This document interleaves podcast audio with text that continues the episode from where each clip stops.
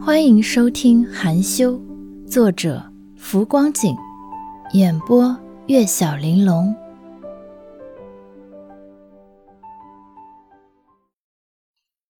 第七集。而眼下，苏沫听闻那人的职业，露出这般神情。苏阳和许少辉认识多年，性子又比较热忱实在。因而，苏沫家里的情况经他转告，许少辉和张雨薇基本上都晓得个大概了。没见到苏沫的时候，他想象中的那个姑娘应该是土不拉几的，一身村味儿，压根没往心里去。反正快递生意已经由了苏阳做主，他请个人帮忙和自己也没什么关系。至于合租，也就等于公用一个客厅而已。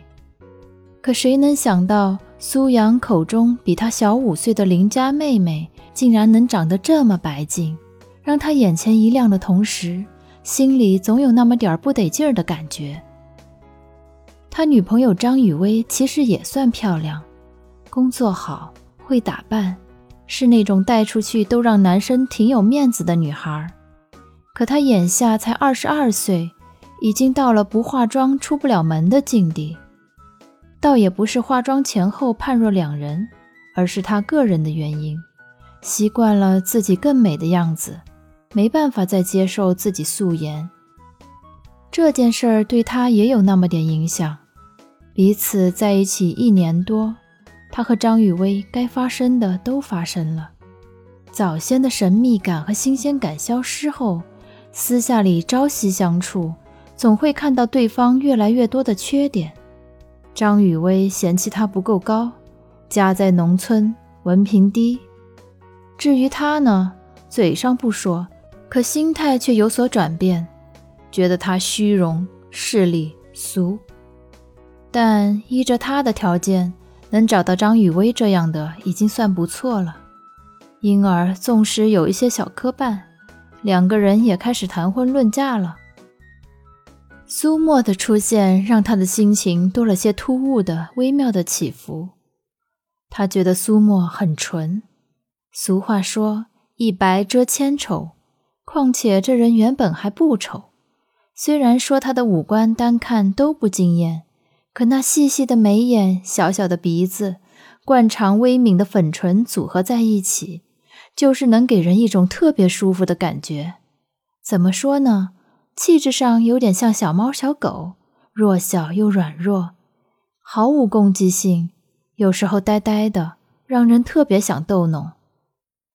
可事实上，蠢蠢欲动也好，心里不得劲儿也罢，他眼下也就只能自己想想。毕竟，在他和张雨薇的关系里，女方还要更强势一些。至于其他人，自然也不晓得他心里这么多弯弯绕绕。四个人一起回了小区，进了单元楼。回到家以后，便开始各干各的事情了。张雨薇去主卧洗手间洗澡，许少辉在阳台上打电话，苏阳瘫在沙发上追一档综艺节目，眼瞅着苏沫进房间后又出来，顺嘴问了一句：“要不我下周去二手市场淘个空调给你装房间？”这天气简直太要命了。他们租住的这个三室，主卧和大次卧都有挂式空调，小次卧没有。搬过来的时间本来就不长，外加事情还多，苏阳也没有想到该给他装个空调。这几天分外热，苏沫用了一个落地小电扇，是上个租客落在阳台上的，不过还能用。闻言，苏沫意外地看了他一眼，连忙说：“呃，不用不用，别乱花钱了，我用风扇就挺好的。二手空调其实不贵，便宜点的几百块就能搞定。可无论如何都是一笔开支，听在苏沫耳中就觉得太浪费了。他们晚上四个人吃烧烤花了两百多，也是苏阳掏的钱，他都觉得很奢侈。”瞅见他微微拧着眉的小模样，苏阳忍不住笑了笑，又想了想，才道：“ 哈，其实真正的高温还没来呢。那你就先用着风扇吧。过几天要是再升温，再说吧。嗯，抿抿唇，苏沫朝他绽开一个笑容。他笑起来很干净，细致的眉眼变得越发柔软，漆黑的眼睛里亮闪闪的，神情里带着几许感激。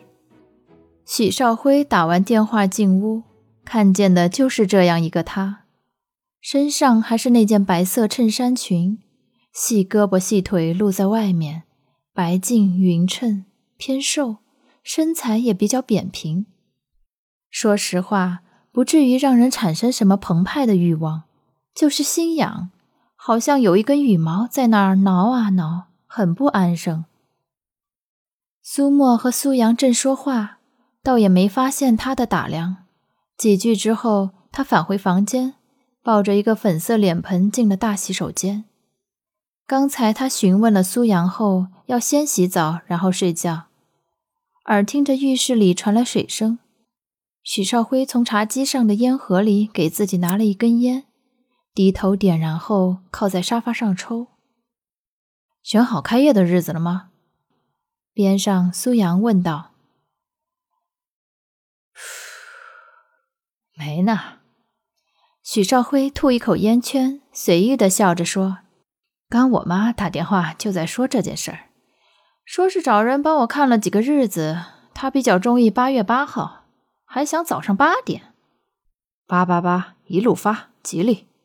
哈哈，再看呗，总得把店里先收拾好。两个人有一搭没一搭的聊着，一边看电视一边抽烟。没一会儿，大浴室的水声停了，响起了吹风机的声音。很快，吹风机的声音也停了。吧嗒一声，反锁的门被打开。苏沫端着她的粉色脸盆，披散着半干的长发，回自己的房间。洗澡后，她换了睡衣，短袖的睡裙，小圆领，直筒款式，长过膝盖，白色印图案，深浅黄色的大嘴猴是唯一的亮点。这裙子，许少辉也知道。苏沫过来的第一晚，几个人出去转，他用十九块钱在地摊上买的，特别宽松，挂在他瘦削的肩头，显得空空荡荡的。嗯，那我睡了。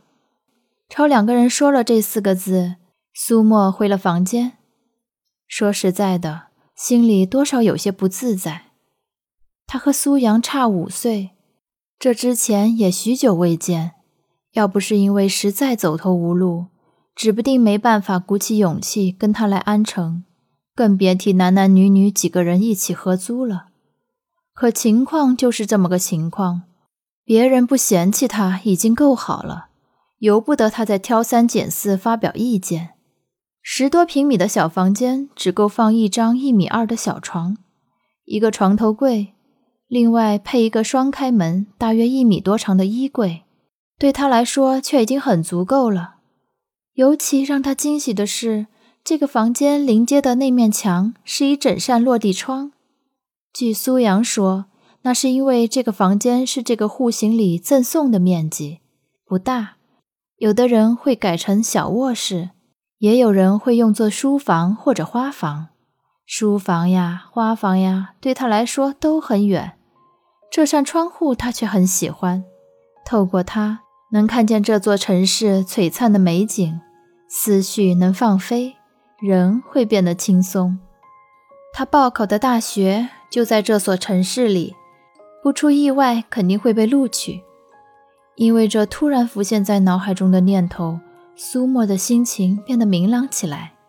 从衣柜里取出衣架，将洗好的内衣晾上去，又将衣架别在窗沿缝隙里。他用干毛巾擦了一会儿头发。上了床，头发没全干，他暂时没法睡，无所事事，又开始摆弄苏阳让他临时用着的那只手机。手机是 vivo 三年前出的一款，苏阳淘汰了，还八成新的样子，听说上千元，他便特别珍视，生怕给弄坏了。九江文学城这个图标映入眼帘的时候，他微微愣了一下。手机上有苏阳先前下载的一些东西，他大多都没接触过，也不敢碰。眼下看见这几个字，后知后觉地想到，这好像就是今晚被说起的那个小说网站，隔壁那个大神，在这里面写小说。邻居是个作家。这种感觉对一个十八岁的文科女生来说，其实是挺新奇、挺不可思议的一件事儿。